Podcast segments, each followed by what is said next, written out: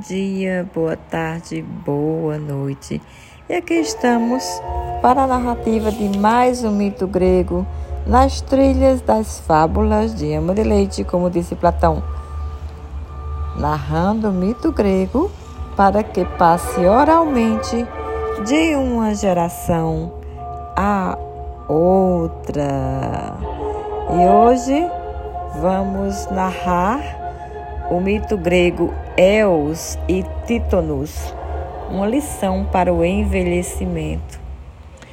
Os titãs Teia e Hiperion tiveram três filhos, as mais lindas crianças do Olimpo: Selene, a lua, Hélios, o sol, e Eos, a aurora conduzindo uma carruagem puxada por seus dois cavalos, Claridade e Brilho, Eos saía de seu palácio e cruzava os céus anunciando à terra que Hélios, o sol, estava chegando para clarear um novo dia. Por isso, Eos era considerada a deusa do alvorecer, a que se renova todos os dias. Bela e formosa, Eos atraía a atenção dos deuses Ares, o deus da guerra, e um dos amores de Afrodite. Quis conquistá-la. Por isso, Afrodite resolveu castigar Eos, plantando o amor em seu coração e deixando-a apaixonada para sempre.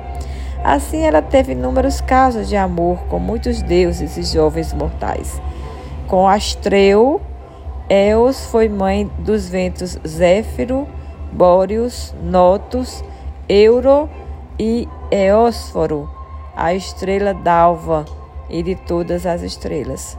Por não ter seu amor correspondido por Órion, Eos sequestrou, sequestrou Céfalo, Clito, Ganimedes e Títonos para que fossem seus amantes.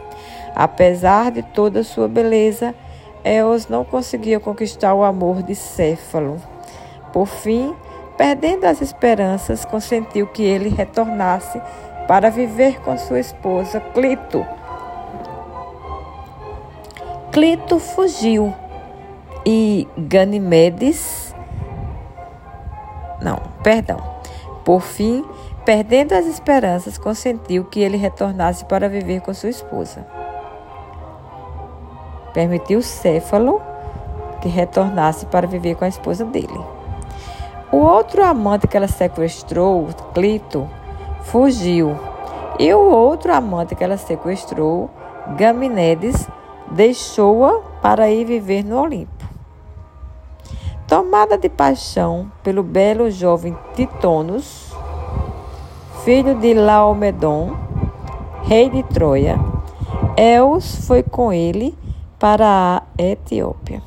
Foi o único que restou, né? Eles tiveram dois filhos. Menon, Menon, que lutou junto aos troianos e foi morto por Aquiles, e Emation, que foi morto por Hércules. Sem os filhos, Eos pediu a Zeus a imortalidade para seu esposo Títonos, mas esqueceu de pedir também pela juventude eterna. Títonos foi envelhecendo, tornando-se feio e pequenino.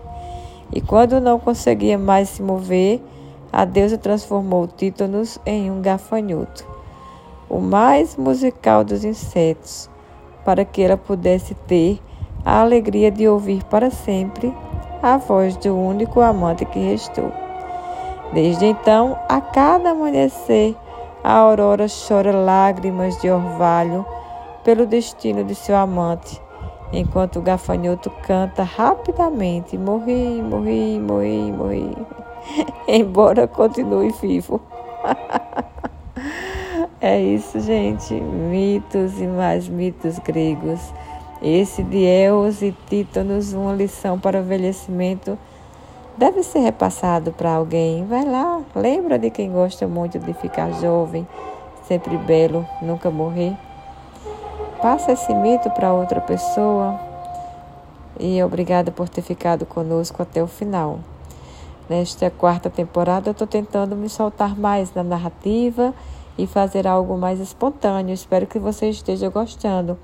Se puder deixar o seu comentário, é, eu gostaria muito de escutar você, de interagir e também de me colocar à sua disposição para trazer algum mito que seja do seu interesse. E vamos lá!